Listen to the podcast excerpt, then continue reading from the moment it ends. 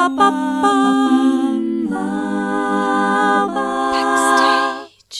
Herzlich willkommen zu Backstage. Mein Name ist Leni Bormann und am Telefon habe ich Lydia Maria Bader. Lydia ist Pianistin und zeichnet sich vor allem durch ihre Verbundenheit mit China aus. Bereits zehnmal war sie in China auf Tournee und ist inzwischen sogar chinesische Kulturbotschafterin. Außerdem gibt Lydia thematische Gesprächskonzerte mit Moderation.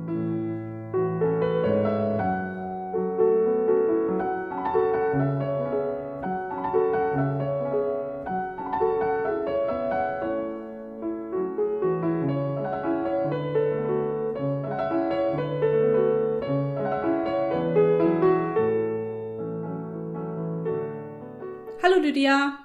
Hallo Leni. Ich sag mal noch das Datum der heutigen Aufnahme dazu. Heute ist der 9. April 2020. Ich weiß noch nicht, wann die Podcast-Folge online gehen wird. Im Moment stecken wir noch mitten in der Corona-Krise und wahrscheinlich kommen wir zwei um das Thema gleich auch nicht rum. Wir schauen mal. Gut.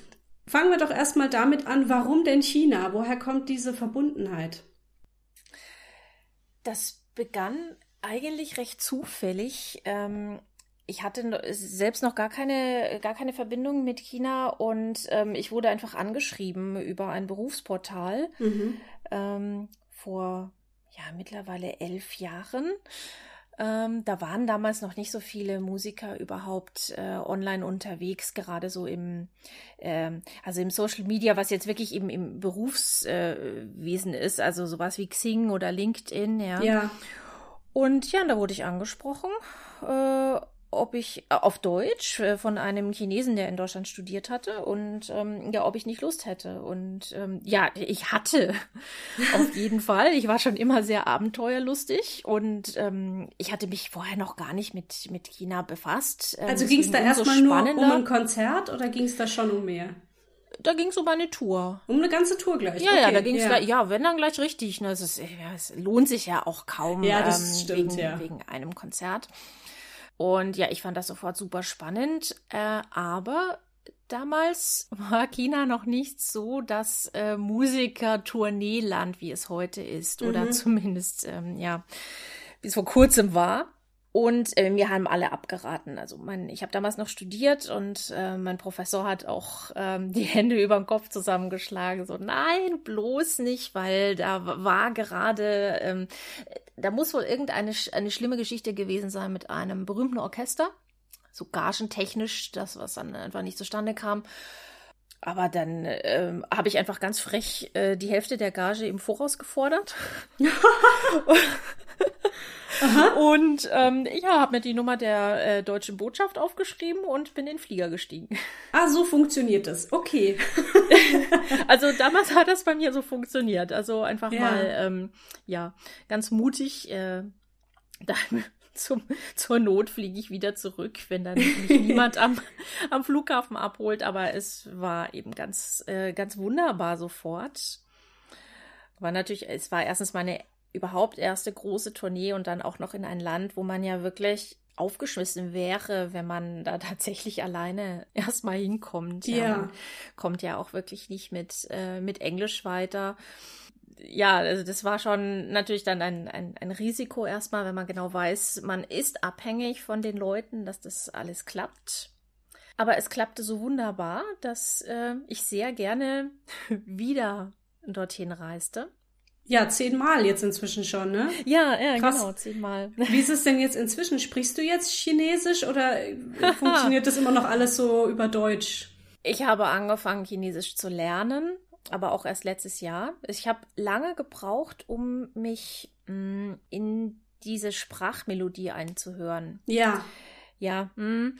Äh, und da hat natürlich auch sehr geholfen, dass ich äh, 2017 äh, sehr lange in China war. Da war ich insgesamt sechs Wochen allein im Sommer und äh, wo auch ein bisschen mehr Zeit so im Alltag äh, war, wenn man einfach mal abends in der Bar saß ähm, oder viel Taxi gefahren ist und wo man einfach mal Radio gehört hat und einfach Leute, also so dieses, diese ganz normale Hintergrundgeräusche, die man dann hat durch mhm. äh, Alltag, ja, und dass man sich da so ein bisschen einhört in die Sache, weil es sind ja, es ist, es sind einfach für uns komplett andere Klänge. diese, diese Sprachmelodie, diese Töne, die ja dann auch je nach Ton ähm, komplett den Sinn verändern. Und ja, und dann habe ich äh, jetzt letztes, letzten Sommer angefangen. Das funktioniert ziemlich gut, also äh, finde ich. Ja. äh, also zumindest komme ich ähm, damit zurecht und habe so einen Überblick und äh, so ein bisschen Verständnis jetzt dafür für den Aufbau. Ja. Aber natürlich, äh, also das ist jetzt mehr oder weniger zum Spaß und ähm, ich meine, es hilft mir tatsächlich äh, bei der Recherche von äh, chinesischer Klaviermusik, ähm, weil man schon, wenn man so ein ich kann wirklich sagen, rudimentäre äh, ne, äh, Ahnungen von dieser Sprache hat, ähm, wenn man jetzt auch mit Google Translator äh, arbeitet und im chinesischen Internet recherchiert. Es hilft doch wirklich, wenn man so ein bisschen schon erste, äh, erste Zeichen erkennt. Also da, da geht die ganze Recherche jetzt schon ein bisschen, ein bisschen besser. Ja. Aber um wie kann man, im, ja? um wirklich im Alltag äh, zu reden, um, da ist alles auf Englisch dann mit meinen ja. äh, Tourbegleitern. Ähm, klar, das, das wollte ich gerade fragen. Also du hast quasi immer jemanden, der dich begleitet auf so einer Reise, ne? Genau, da ja. habe ich immer ähm, äh, meistens eine sehr nette Frau von der Agentur oder die in irgendeiner Form mit der Agentur zusammenarbeitet. Und ähm, das ist eine ganz, ganz wichtige Sache, weil ich bin ja alleine, also als Solist unterwegs und ähm, es ist ja meine einzige Ansprechpartnerin auch dann während dieser Zeit. Ja, es wäre sonst vielleicht ein bisschen, ein bisschen einsam. äh, so ist das schon mal ganz schön. Also da sind richtige, richtig enge Freundschaften gewachsen während dieser Touren. Das ist sehr schön. Ja, die chinesischen Medien nennen dich German Piano Princess. Ich muss da ja, ein bisschen die... grinsen. ja, ja. Ähm, ich, ich habe ich hab auch länger gebraucht, den Titel tatsächlich äh, so ein bisschen äh, zu nutzen, weil mhm. es, es ist doch tatsächlich so mit, mit Liebe gemeint. Also Chinesen lieben blumige ähm, Ausdrücke, blumige ja. Umschreibungen. Und ähm, das ist so richtig so ein ja, also es kommt von Herzen und wenn sie irgendwann eine Frau so richtig toll finden, dann ist es einfach eine Princess. Und wow. ähm, ja, und dachte mir, das ist, das fand ich so süß, ähm, dass ich das jetzt auch wirklich. Ähm, du hast den Titel jetzt angenommen. So als, ja, ja. das, ähm, das ist wirklich. Ähm, also ich, ich, ich finde es sehr rührend ähm, und es wird so benutzt, dass es tatsächlich zum Beispiel auf meiner äh, Kulturbotschafter ähm, Urkunde steht ähm, habe ich mir sagen lassen, ähm, tatsächlich äh, Princess Lydia. Nein, das ist ja, ja und ich das ja. ja, süß. Ja, dieses ähm, Moment, du bist 2016 zur Kulturbotschafterin ernannt worden und zwar mhm. von der Provinz und das kann ich jetzt wahrscheinlich nicht aussprechen. Gansu, Gansu. Oh, ja, hm. So äh, ungefähr? Gansu, ja, so ungefähr. Okay. Was bedeutet das, wenn man Kulturbotschafterin ist? Was, was macht man da? Hm eigentlich ist es auch wieder so ein, ein Titel, der einem verliehen wird aus, aus Respekt, aus ähm, es ist wie ein, ein Geschenk eigentlich. Also ich habe jetzt in dieser Form da jetzt keine, keine Aufgaben. Es ist, äh, na, ich denke, in Gansu äh, hat es auch eine Rolle gespielt. Diese Provinz ist ein bisschen abgelegen und es ist nicht selbstverständlich, dass ein westlicher Künstler ähm, bis dorthin reist. Ich glaube, ja. die haben sich wahnsinnig gefreut, einfach, dass ich kam. Und äh, um das in irgendeiner Form auszudrücken, bekam ich dann diesen, diesen Titel und das äh, finde ich eigentlich total schön. Ja. Ähm, für mich so als Laie, was ist denn der Unterschied zwischen so chinesischer Musik im Vergleich zu europäischer? ja, da kommt kommt es, glaube ich, ein bisschen drauf an, ähm, an welche Art Musik man denkt. Also wenn man jetzt die, die Stücke zum Beispiel von meiner neuen CD, die sind ja ähm, im europäischen Stil eigentlich geschrieben. Wenn man jetzt aber an ähm, Peking-Oper denkt, das klingt ja doch sehr, sehr anders als unsere äh, gewohnte Musik.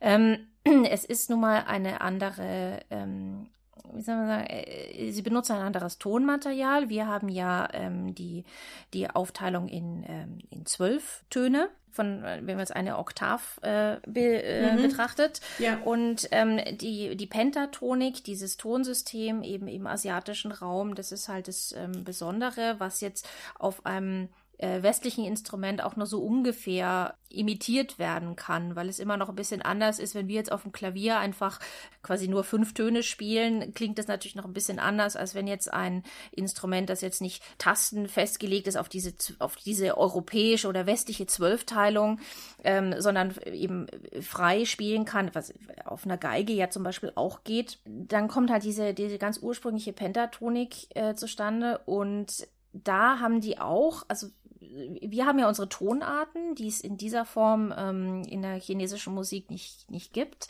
Aber die haben dann auch ihre Modi, je nachdem, wie diese fünf Töne, ähm, also in welcher, in welcher Reihenfolge die gespielt werden. Also das ist so, eine Wissenschaft äh, für sich. Ja, ja, ja. Ja. Das mit den zwölf Tönen hatte ich gerade noch nicht ganz verstanden. Also klar, äh, zwölf Töne in der Oktave verstehe ich, aber was ist dann bei, in China anders? Haben die weniger Töne oder? Fünf. Die haben fünf Töne, ach so. Genau, also da okay. ist, das ist eben diese Pentatonik, das ist, äh, dass eben diese Aufteilung ist nicht in zwölf, sondern in. Ah, jetzt habe ich es verstanden. Genau. Ja, ja, genau. Ja. Okay, und deswegen sind halt wahrscheinlich äh, Lieder von vornherein schon anders strukturiert, ne? Und anders genau, aufgebaut. Ah, ja, genau. okay. Mhm. Und auf deiner neuen CD, Chinese Dreams, äh, hast du beides drauf, europäische Musik und chinesische?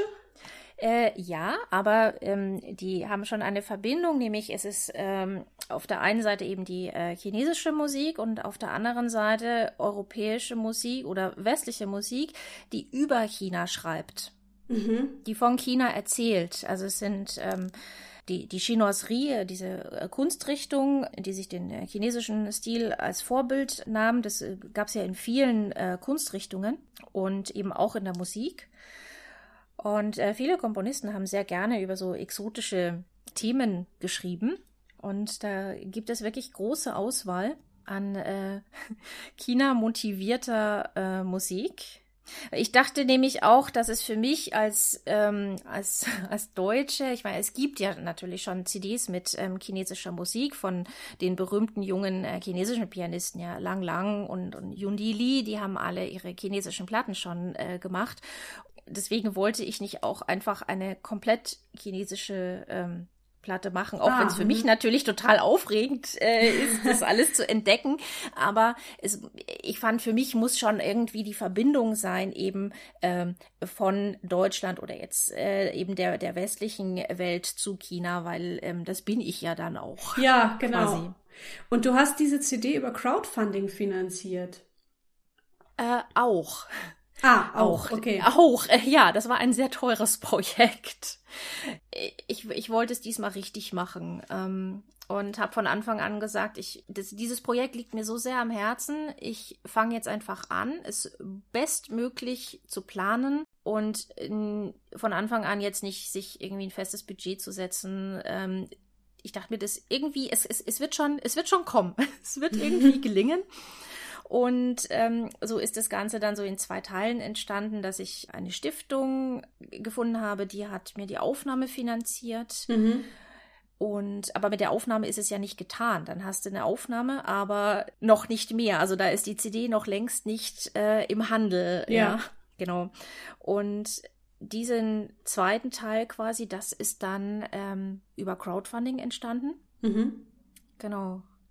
Ja, und hat funktioniert, ne? Also es hat ja funktioniert. Es ist ja, es war eine sehr spannende Sache. Es ist äh, nervenaufreibend. Ja. Aber ein wirklich, also ein sehr schönes ähm, Projekt, weil man kommt so in engen Kontakt mit ähm, mit den mit den Menschen. Ähm, also das hat mir schon großen Spaß gemacht. Mhm. Es ist schon noch was anderes, als im Kämmerchen ähm, Monate zu hocken und dann irgendwann zu sagen, so, jetzt ist die CD da. Das, das war schon schön, auch diese, ja, das Mitfiebern zu er erleben. Ja, genau. Also klar, die Leute fühlen sich ja dann auch irgendwie beteiligt an diesem Projekt. Ne? Also genau, das macht dann ja. so eine Verbundenheit. Ja. Mhm, ja. Du hast vorhin den Satz gesagt, du wolltest es diesmal richtig machen. Ist bei deinen anderen CDs, ich glaube, du hast noch zwei weitere. Ist da irgendwas schiefgegangen oder habe ich Nein, ich meine nicht in dem Sinne, sondern ähm, die waren halt, das erste war komplett so selbst gehäkelt. Ja? Mhm. Guerilla war ihre Variante, da, ähm, habe ich noch äh, studiert und hab, konnte in der Hochschule Hochschule aufnehmen und habe es dann einfach selbst veröffentlicht. Das ist ja heute alles möglich. Man ist ja gar nicht mehr, äh, man ist ja nicht mehr abhängig von ja. Plattenfirmen, um überhaupt etwas zu veröffentlichen. Ja, ich, es ist einfach eine unglaublich teure Sache. Da braucht man mhm. nicht drum rumreden, ja. Es war halt bis jetzt immer so der Budgetgedanke im Vordergrund. Ähm, wie kann ich mit möglichst geringen Mitteln eine CD veröffentlichen?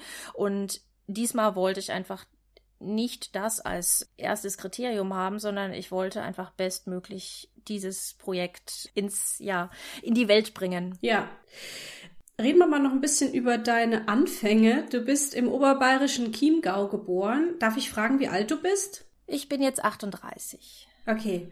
Und du hast deinen ersten Klavierunterricht mit vier Jahren schon erhalten, und zwar von deinem eigenen Vater. Also du kommst genau. aus einer musikalischen Familie. Mhm, mhm. Ja, mein, mein Papa war so ein musikalischer Tausendsasser, hat äh, Komposition studiert, hat dann aber nicht als Komponist äh, hauptberuflich gearbeitet, sondern als Musiklehrer am Gymnasium und hat äh, Klavier und Geige gespielt und den Chor und das Orchester geleitet und ähm, und nebenbei noch äh, unglaublich künstlerisch äh, fotografiert und äh, wow. gedichtet und also das äh, äh, genau okay. äh, künstlerisches Komplettpaket. Und erinnerst du dich an deine an diese Anfangszeit, wo du noch so ganz jung warst? Wie kamst du da zum Klavierspielen? Naja, stand ja zu Hause. das ist ja, ja, gut, nicht, ja. ja, also nicht zu übersehen, ne? Ja. Äh, so im Wohnzimmer. Mm, für mich war es eigentlich ganz normal, äh, dass man Musik gemacht hat. Ähm, ich wollte, also äh, ich habe ja, als ich ganz klein war, bin ich ja noch viel mehr auf die Geige angesprungen. Ah. Und ich wollte unbedingt Geige spielen. Ich fand das so toll, äh, wenn mein Papa die Geige ausgepackt hat. Und ich war furchtbar sauer, weil mir niemand eine Geige gab. Es ist jetzt nicht wie beim Klavier, ne? Steht da und ob du jetzt vier bist oder 40, es ist kein, also du kannst ja auf dem gleichen Instrument spielen. Aber Geige, du brauchst ja eine kleine Geige. Ah. Ja, und äh, ja, und ähm, niemand wollte dem der armen zwei, dreijährigen Lydia eine Geige kaufen, logischerweise. Mano. Ja, ne? Und dann habe ich, ähm, dann habe ich in Verzweiflung in, äh, auf Kochlöffeln habe ich dann gegeigt. Ja. Und äh, ja, mir wurde erzählt, dass ich so mit drei oder so habe ich den, den Nikolaus zur Rede gestellt, der kam, warum er mir keine Geige mitgebracht hätte. Und es muss ganz dramatisch gewesen sein. Und ja, dann habe ich aber mit, mit Klavier angefangen und das, ähm, also da habe ich wenig Erinnerung. Das war halt so ganz ja, so organisch. Also es ist, hat halt, ich habe halt Klavier gespielt. Das war ganz normal ja, also mich. Wollten deine Eltern nicht, dass du Geige spielst oder war das eher ich, ich glaube, ich war einfach Frage? noch. Nee, ich glaube, ich war einfach noch viel zu jung. Ach so. Also viel zu klein, glaube ich. Ähm, also sagen wir mal so, im Nachhinein kann ich ja jeden verstehen, jedes, alle Eltern, die nicht mit Geige beginnen, weil, äh, also mhm. Klavier hört sich doch schon ein bisschen besser an am Anfang. Ja. ähm, was ich dann auch gemerkt habe, weil ich habe dann mit sechs, habe ich dann, ähm, ich glaube, unterm Weihnachtsbaum lag dann die Geige. Die Geige oh. war da. Ja, aber das ging nicht lange gut, weil diese Geige war so furchtbar anstrengend zu spielen und ich, also es war ein einziges, ein einziger Kampf für mich und das Klavier, äh, ja, das hat halt funktioniert, das war halt für mich ja. total normal. Ich habe Klavier gespielt, war wunderbar, ne? hab schon den ersten, den ersten Wettbewerb damals gewonnen und dann sägte ich auf dieser Geige, die war so schwer und ich konnte den Arm nicht halten und es war, ähm, nee, das war glaube ich kein Spaß für alle Beteiligten. Und ich habe dann eine so, schöne Geschichte, ja. Mhm. Yeah, ich habe noch so ein bisschen im Orchester von meinem Papa mal so letzte Geige ah, ähm, mhm. gespielt, aber ähm, ja, nee. Okay. Du hast ja dann schon mit 15 dein Studium an der Musikhochschule München begonnen. Mhm. Ähm, hattest du oder wie bist du mit, mit Aufmerksamkeit umgegangen, die du ja bestimmt damals bekommen hast, weil du noch so jung warst? Ja, in der Schule, ich meine, das, äh, da habe ich das eher ähm, nicht so ähm, an die große Glocke gehängt, glaube ich. Ist jetzt die Frage, ob, was meine, was meine Klassenkameraden sagen würden. ob das, ähm, ich, ich weiß es nicht. Es ist, es ist, es ist natürlich immer so ein bisschen komisch, wenn man als, ähm, als Kind, wenn da einer ist, der egal was, so auf mehr oder weniger professionellem Niveau äh, macht, das ist immer so ein bisschen, ne, ein bisschen seltsam, obwohl, also ich hatte da jetzt nicht so das Gefühl, ähm, deswegen, ich war da ein ganz normales Kind, ganz normale Jugendliche. Mhm. Die Aufmerksamkeit, ja, ich fand es eigentlich, ich, ich fand es immer ganz gut. Okay, also, also da, da hattest du jetzt nicht irgendwie Leute, die dich dann ausgegrenzt haben oder irgendwas, weil du halt jetzt schon auf Reisen gehst und Wettbewerbe gewinnst oder irgendwas. Nee, also nee. da, äh, nee. Ja, ist ja da schön. hatte ich eigentlich ziemlich, ähm, auch wirklich ziemlich coole äh, Freunde und äh, das merke ich jetzt im Nachhinein, ehrlich gesagt, was ähm, das für eine heile Welt an meiner Schule war. Wir sind tatsächlich, viele sind noch, sind wir noch befreundet und gehen tatsächlich gerne zu Klassentreffen und solche Sachen. Das ist, habe ich ja schon mitbekommen, dass es an anderen Schulen ganz anders läuft. Also da ist so, ja, Schule im, im bisschen Hallen, Oberbayern, ähm, das war schon eine schöne Zeit. Ja. Was für dich denn dann auch von Anfang an klar, dass du Pianistin werden möchtest oder gab es da auch noch andere Berufswünsche? Hm.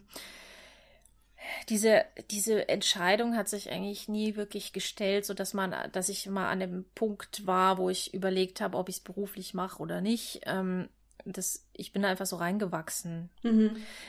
Es gab mal so einen kleinen Moment kurz vorm Abi, weil mich grundsätzlich Medizin sehr interessiert hat.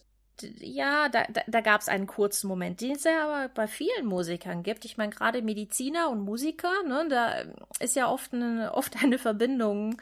Und ähm, ich kenne unglaublich viele Musik, äh, unglaublich viele Mediziner, die äh, sehr, sehr gut ein Instrument spielen. Mhm gibt ja auch das Deutsche Ärzteorchester. Das ist fantastisch. Ja. Ähm, es ist schon komisch, dass da so eine Verbindung gibt. Aber ja, dafür war mein Abi, glaube ich, auch viel zu schlecht. um das Tja. ernsthaft zu, ähm, zu verfolgen. Ähm, das ist da, da habe ich mir einfach keine, da habe ich mir keine großen Gedanken gemacht. Das, ich hatte in den letzten, in den letzten Schuljahren so viel zu tun und so viel zu spielen war ich froh, dass ich einigermaßen, ähm, einigermaßen durchgekommen bin und mich da auch die Lehrer unterstützt haben. Also es ging dann quasi wahrscheinlich auch einfach übergangslos weiter dann, ne? Nach deiner Schulausbildung warst du dann ja, eigentlich ja. schon im Job, ne? Ja. Ja, eigentlich. Cool. Genau. Kannst du in Worte fassen, was Klavierspielen für dich bedeutet? Es gehört untrennbar zu meinem Leben. Ach, wenn gar nichts anderes mehr geht, das Klavier ist immer da. Es ist, ähm, ich weiß nicht, das ist, glaube ich, so, wie, wie sich die Entscheidung nie, ähm, nie für mich gestellt hat, soll ich das wirklich studieren? Es war einfach immer klar. Es gehört mhm. einfach, es gehört einfach zu mir. Ach. cool. Es klingt so undramatisch eigentlich. Ja, aber es ist schön. Also es gibt da, also ja, es ist voll auf ähm, Punkt an sich, ja. Ähm, ich würde gerne noch auf deine Programme zu sprechen kommen. Da haben wir jetzt noch mhm. gar nicht drüber gesprochen. Also Chinese Dreams ist nicht nur eine CD, sondern natürlich auch das neueste Programm. Mhm. Und du hast noch mehr Programme, die sich immer so mit einem bestimmten Thema befassen. Zum mhm. Beispiel mhm. habe ich hier stehen Musik des Nordens oder Tales of the Sea. Wie entstehen ja. denn solche Programme? Also wie suchst du dir diese Themen aus? Wie, mhm. wie funktioniert das? Mhm. Ähm, als erstes muss es mich selbst ansprechen und begeistern. Mhm. Ich möchte nicht spielen, was jetzt nur aus Marketinggründen oder so äh, entsteht, sondern das muss schon etwas sein, wo ich wirklich äh, eine Leidenschaft für habe. Mhm. Äh, Musik des Nordens, das entstand schon ganz früh, noch im, im Studium. Da habe ich, wie ging denn das los? Ich habe Noten gerettet in einem Antiquariat, das ähm, hier abgebrannt war oder so. Ähm, Ach Gott. Ja, also da, da, da standen, da standen Kisten mit Noten und ähm, so mit mit Rauchschaden ne und so. Hm. und da habe ich habe ich Noten äh, mitgenommen und ähm, das das war glaube ich Pert damals. Und dann war ein Projekt von von meiner Hochschule. Da sollte komischerweise so ein äh, ähm, so ein ganzer Abend mit Musik des Nordens äh, gestaltet werden. Und niemand hatte Bock drauf das zu organisieren. Hm. Und dann habe ich gesagt, ja, ich habe also wunderbar, ne? Ähm, ich habe da schon so ein paar Ideen und da ging das dann schon los. Da habe ich schon den ersten Abend ähm, gestaltet mit ein äh, paar Mitmusikern, wo es nur um Grieg und äh, Perd ging. Und ich fand diese Musiksprache so schön. Das ist ähm, also diese dieses nordische kühle, klare. Also das fand ich eine unglaublich tolle Art Musik zu machen ja, und dann habe ich einfach weiter geforscht, was gibt es da noch? Und ähm, so ist es dann entstanden über die, über die Jahre. Ist, ist ja auch meine, meine vorletzte CD. Mhm. Genau. Mm, Tales of the Sea. Ja, Wasser fand ich schon immer toll. Also Wasser in Musik, ähm, das ist ein, ist, ist was ganz, ganz, ganz Tolles. Also ich spiele selbst unglaublich gerne Stücke, die sich mit Wasser bef äh, befassen. Mhm. Und ähm, da gibt es ja gerade von, von Liszt so wunderbare Werke, die jetzt da gar nicht, äh, gar nicht vorkommen, äh, weil, ähm, ja, weil, äh, das ist halt auch die Sache, was mich jetzt ähm, mit den Jahren immer mehr interessiert, nicht das zu spielen, was halt 90 ah, Prozent des Konzertrepertoires eh schon ausmacht. Also ich ja. finde es total spannend, Werke und, und äh, Komponisten zu entdecken, die aus irgendeinem Grund so in der Versenkung verschwunden sind. Mhm. Oder einfach nicht so häufig gespielt werden, wie man sich das wünschen möchte. Gerade jetzt in Tales of the Sea, ähm, Gustave Samasseux, den Namen kennt keiner. Jetzt mal davon abgesehen, dass sie wahrscheinlich auch äh, niemand weiß, wie man ausspricht. ähm, aber das, was ihm sicher nicht hilft, ja, der, dem Bekanntheitsgrad. Mhm. Aber das, das ist schockierend, wenn man, wenn man sich damit mal beschäftigt, was das für tolle Musik ist ähm, und einfach nicht gespielt wird. Mhm. Und das ist mir, das ist mir sehr wichtig. Ich finde das, also es macht mir erstens sehr viel Spaß und ich finde es toll, wenn mh, mm, das Publikum aus dem Konzert geht bei mir, dass sie einfach nicht nur dieses ach, das kenne ich ja, ja, das ist schön, ne? sondern, ähm, äh, sondern mit total neuen Sachen aus dem, aus dem Konzert gehen, mhm. neuen Erkenntnissen, neuen, neuer Musik und ähm, die sind auch sehr dankbar dafür, dass sie, dass sie Neues entdecken. Das, ja, das ist eben der eine Teil. Ich, das, ich glaube, das ist das Wichtigste. Ich möchte, dass, die, dass ähm, mein Publikum aus dem Konzert geht und irgendetwas Neues mitnimmt. Und es kann sein, ein Komponist oder ein Werk, das Sie noch nie gehört haben. Ja. Es kann aber auch sein, jetzt zum Beispiel, letztes Jahr war ja ähm, Clara Schumann, Jubiläumsjahr. Gut, ihre Musik ist jetzt auch noch nicht so bekannt, das ist auch noch was Neues, aber da habe ich zum Beispiel in meinem Clara Schumann-Programm habe ich ähm, Werke gespielt aus äh, von Komponisten, die sehr nah ähm, in Claras oder sehr in Claras Leben involviert, involviert waren. Und erzähl aber dazu, erzähl Geschichten aus ihrem Leben und das ist auch wieder so ein, ähm, so ein Beitrag dazu, etwas Neues zu hören fürs mhm. Publikum. Ja. Also du moderierst das richtig oder? oder ja, genau. Ja. Ich, ich, ich moderiere das. Ich finde das sehr ungewöhnlich äh, für Pianisten. Also ich habe es jetzt bisher noch nicht gehört. Äh, normalerweise empfinde ich das immer als einen sehr stummen Beruf, wo man auf die Bühne kommt und lächelt und schön aussieht und dann halt wundervoll spielt und dann wieder lächelt und wieder geht. Aber dass du jetzt quasi auch noch Text mit reinbringst und Sprache und, und dich auch klar ans Publikum wendest, habe ich jetzt so noch gar nicht gehört. Oder ist es gar nicht so ungewöhnlich? Ähm, es kommt schon immer mehr. Ah ja. Diese moderierten Konzerte, ja, es, es kommt immer mehr. Ich finde es eine ganz wunderbare Sache, weil gerade das ist ja so das Problem, also was du angesprochen hast, es kommt jemand ähm, in feinsten Zwirren gehüllt, ja. spielt und geht. Und ja. ja, und das kreiert natürlich eine unglaubliche ähm, Distanz und mhm ja, und setzt einen als Interpret auch so auf so ein, auf so ein Podest, ne? Man wird unnahbar. Nicht nur man selbst, sondern die gesamte Konzertsituation wird unnahbar. Mhm. Und es bleibt dadurch immer mehr wieder so einer kleinen Bevölkerungsschicht irgendwie vorbehalten. Nicht nur, also gar nicht vorbehalten, aber die, die, der Rest traut sich gar nicht, weil sie mhm. denken, oh Gott, da muss ich, ähm, da muss ich studiert haben oder wenigstens mhm. ein Instrument spielen und äh, hoffentlich fragt mich niemand da etwas dann, ja. Ähm, und äh, dieser ganze Mythos da, da, darum, ähm, das tut der klassischen Musik meiner Meinung nach einfach nicht gut in der heutigen Zeit. Ja. Die hat es eh immer schwerer und da jetzt noch anzukommen ähm, und sich eben in seinem Elfenbeinturm einzuschließen, das finde ich eine, eine gefährliche Sache. Ja, kurze ich Fußnote. Ich mag das auch im Theater nicht so, wenn die, äh, wenn die Zuschauer und Zuschauerinnen sich so, sich so toll auftakeln. Also natürlich darf jeder aussehen, wie er möchte, aber mir fällt es halt auf, dass viele gerne sich wunderbar schick machen, für ins Theater zu gehen. Und ich persönlich mag diese Atmosphäre, die dadurch entsteht, gar nicht so arg, weil ich finde auch, ähm, was du gerade beschrieben hast, dadurch wird irgendwie alles so angehoben auf so ein großes kulturelles Ereignis, ja, und oh. alle haben so ihren Sekt in der Hand. Aber äh, ja, dadurch. Ja, das ist, das ist auf der anderen, auf der anderen Seite, ich meine, wenn ich jetzt ins Konzert gehe, ich mache mich, ich mache mich auch gerne schick und ich stehe auch gerne mit einem Sekt ähm, ja, äh, in der Hand in der Pause. Ich, ich weiß gar nicht, ob es das unbedingt ist ähm, klar, wenn man jetzt dran denkt, irgendwie München in, in der Staatsoper, ähm, da ist es schon manchmal ein bisschen extrem.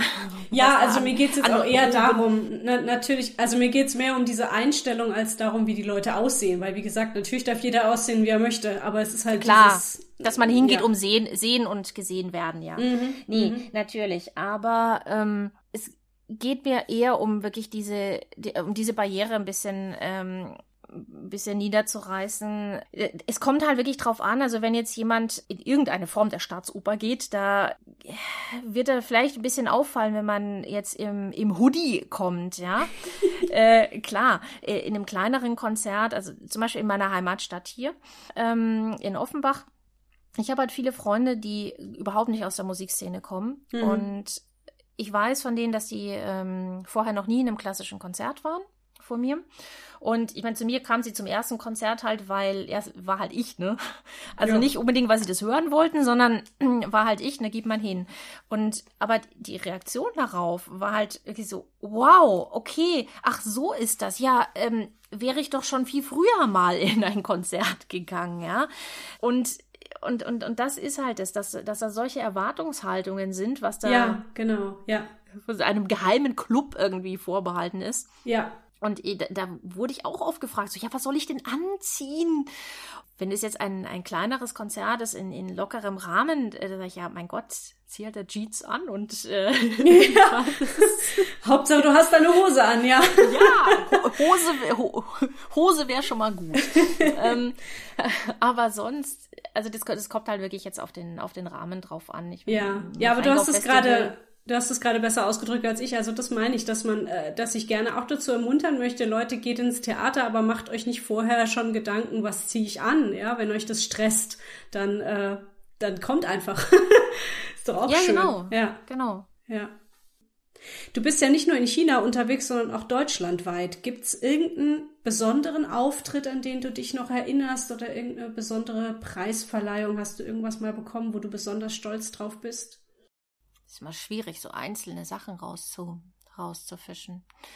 Ähm, es gibt so viele Konzerte, die in irgendeiner Form besonders sind und im Gedächtnis bleiben. Manchmal sind es ganz kleine Konzerte, weil irgendein besonderer Kontakt mit dem Publikum stattfindet. Das ist, lässt sich ja leider immer nicht so, ähm, so planen, wie man möchte. Ne? Das ist mhm. irgendwie so der, der magische Moment, wo man das Gefühl hat, das Publikum geht so wirklich mit und man, man berührt jemanden, dass es dann gerade bei den, bei den hm, offiziell wichtigen Konzerten oder so ist. Das ist manchmal, sind manchmal kleinere, kleinere Konzerte und dann fängt jemand an zu weinen oder so und, ähm, und ich bin einfach unglaublich äh, gerührt, ja.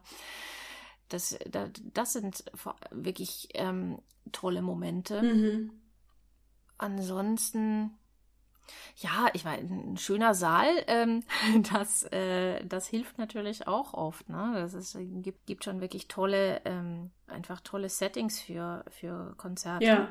Obwohl da natürlich jetzt eher, eher die Konzerte in China ähm, so wirklich, wirklich spannend waren, weil da halt die richtig tollen Theater stehen. Ja, so, wieso? Ja, wieso von der Architektur. Ach so. Mhm. Ja, vor, vor allem in Deutschland, ich meine, um in den großen Häusern zu spielen, da musste halt auch quasi in der absoluten äh, weltweiten Oberliga unterwegs sein. Und ansonsten spielst du halt in etwas kleineren Sälen. In China bin ich halt in den großen Theatern unterwegs mhm. und das ist natürlich schon eine richtig tolle Sache. Außerdem, die haben da einfach nicht so strenge Auflagen äh, wie bei uns, was von der Architektur her wirklich abgefahren ist, dahinzustellen. Hast du ein Beispiel? Kannst du ein, äh, ein Theater in China mal beschreiben, wo du warst und gestaunt hast? es gibt zum Beispiel ein, ein Theater, das sieht aus wie ähm, Muschelschalen, die einfach senkrecht, äh, quasi so aufrecht in den Sand gestellt äh, sind, ja. In, in Südchina, oh. das ist auch noch so mit, mit Palmen außen, außen rum und so. Das ist äh, ganz, äh, ganz fantastisch. Da kannst du mal gucken, auf meiner, auf meiner Website habe ich, ähm, habe ich ja Tourfotos, habe ich Fotoalben von den ganzen, ah, ja. äh, von den ganzen Reisen und auch diese, genau, die Theater viel fotografiert. Und mhm. ähm, ja, sowas gibt es ja einfach, einfach nicht. Wie sieht denn dein Alltag aus jetzt vor Corona? Hm. Ähm, wie viel Zeit verbringst du am Klavier oder wie viel Zeit verbringst du auf Reisen? Was machst du so den ganzen Tag? Mhm. Das kommt wirklich immer drauf an, was gerade zu tun ist. Also Klavier, das ist äh, von, von 0 bis 8 Stunden alles äh, irgendwie drin. Es ist natürlich, gerade wenn man selbstständig arbeitet, ohne Agentur, es ist äh, ein unglaublicher äh, Schreibtisch, Sch Schreibtischarbeit, ja. Die, die ganze Selbstvermarktung, ähm, Konzerte akquirieren, da ist, verbringe ich wirklich sehr viel Zeit am Schreibtisch. Das glaubt man ja immer so mhm. gar nicht. Also ich bin dann froh, wenn ich wieder wenn ich tatsächlich mal dann äh, Zeit habe, wirklich mit, mit, mit Muße zu üben. Mhm. Ja. Ansonsten, äh, ja, also mein Alltag ist tatsächlich jetzt äh, zu Corona-Zeiten gar nicht so viel anders als, äh, als vorher, weil ich bin halt ähm, nun mal äh, fast immer, also wenn ich nicht auf Reisen bin, bin ich halt zu Hause und, und üb und ja, bereite gut, vor ja. und ähm, also das ist, ähm, wo jetzt alle, alle plötzlich ähm, das Homeoffice für sich entdecken, denke ich mir so, ja, Leute, das habe ich, schon, schon länger, ja. ja okay. ähm, tatsächlich, morgens anziehen hilft enorm. Was jetzt alle entdecken. Ja. Wie trifft dich denn jetzt Corona? Also ich meine, du kannst jetzt logischerweise nicht mehr auf Reisen gehen, du kannst keine Konzerte geben, aber du hast schon, äh, ich glaube, die sozialen Medien ganz gut erobert, gell? So mit YouTube und so kann man jetzt relativ viel von dir sehen. Ja, ja. Ähm, Gut, ich war vorher schon, schon äh, recht aktiv. Es hat halt jetzt leider bei mir ähm, direkt die ähm, CD-Veröffentlichung getroffen. Ja. Und ähm, alle CD-Release-Konzerte sind natürlich gestrichen. Und ja, da muss man halt jetzt ein bisschen kreativ werden, wie man trotzdem ähm, äh, nicht nur äh, jeden Tag ein Foto auf Instagram postet, sondern tatsächlich ähm, da ein bisschen, ein bisschen mehr Inhalt transportiert. Und da haben wir, habe ich jetzt einfach eine, äh, eine Reihe ähm, ins Leben gerufen, der, äh, das Video der Woche. Und mhm. da stelle ich jetzt einfach jeden Freitag um 18 Uhr ein, ein Stück aus der CD vor. Wir haben mhm. schon einige Videos ähm, im Vorfeld haben wir aufgenommen, so die offiziellen, ähm, ein paar offizielle Videoclips und den Rest ähm, nehme ich jetzt gerade zu Hause auf. Und im Prinzip mache ich da nichts anderes als bei den äh, äh, Konzerten, wenn ich jetzt wirklich vor Publikum spielen würde. Ich spiele ein Stück und, ähm, und quassel darüber. Ja. Und ich nehme mal an, man kann dich vor allem jetzt dadurch unterstützen, indem man deine neue CD kauft. Ja. Genau, ja, das war jetzt eben auch nochmal am Anfang sehr viel Arbeit, ähm, auch den, den Online-Shop ähm, gleich aktiv zu haben. Das wäre alles halt einfach ein bisschen, ein bisschen später passiert, aber genau, der ist jetzt, der ist jetzt online und äh, digital äh, Veröffentlichung kommt auch erst ein bisschen später. Ähm, da mhm. weiß ich noch nicht genau. Das ist jetzt alles gerade in totale Anarchie versunken.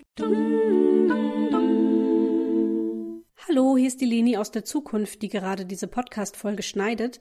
Inzwischen ist das neue Album Chinese Dreams von Lydia Bader natürlich erschienen und ihr findet es als CD bei ihr im Shop, bei iTunes, Amazon und Spotify. Ich setze alle Links dazu in die Show Notes oder schaut einfach bei ihr auf der Homepage vorbei.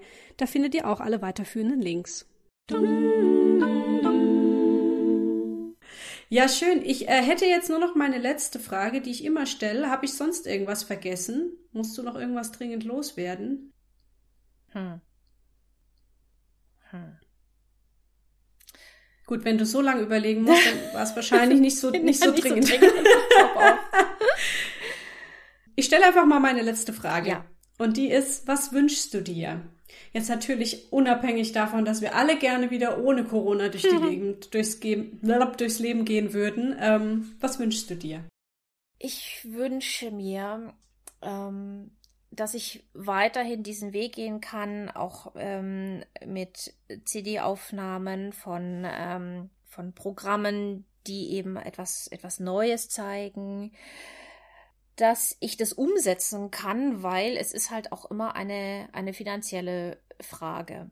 Ganz vieles im, im äh, Musikbusiness, was man, was man gar nicht so auf dem, auf dem Schirm hat, ist tatsächlich eine Frage, wie kriege ich das, wie kriege ich das finanziert?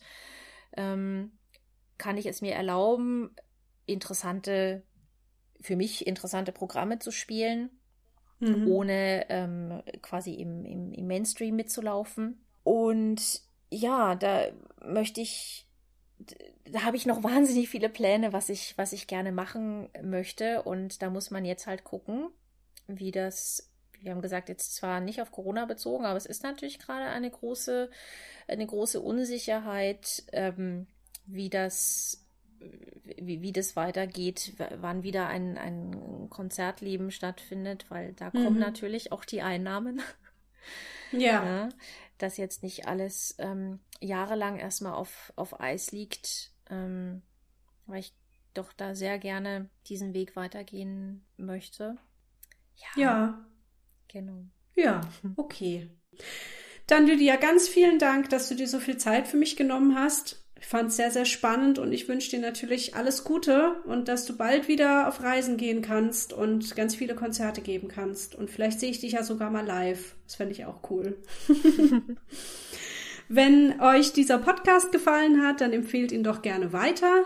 Oder wenn ihr euch selber gerne mal im Backstage Podcast vorstellen möchtet, dann meldet euch gerne per E-Mail bei mir an backstagepodcast.gmx.de. Und dann hören wir uns bald zu einer neuen Folge mit einem neuen Gast wieder. Tschüss! Tschüss!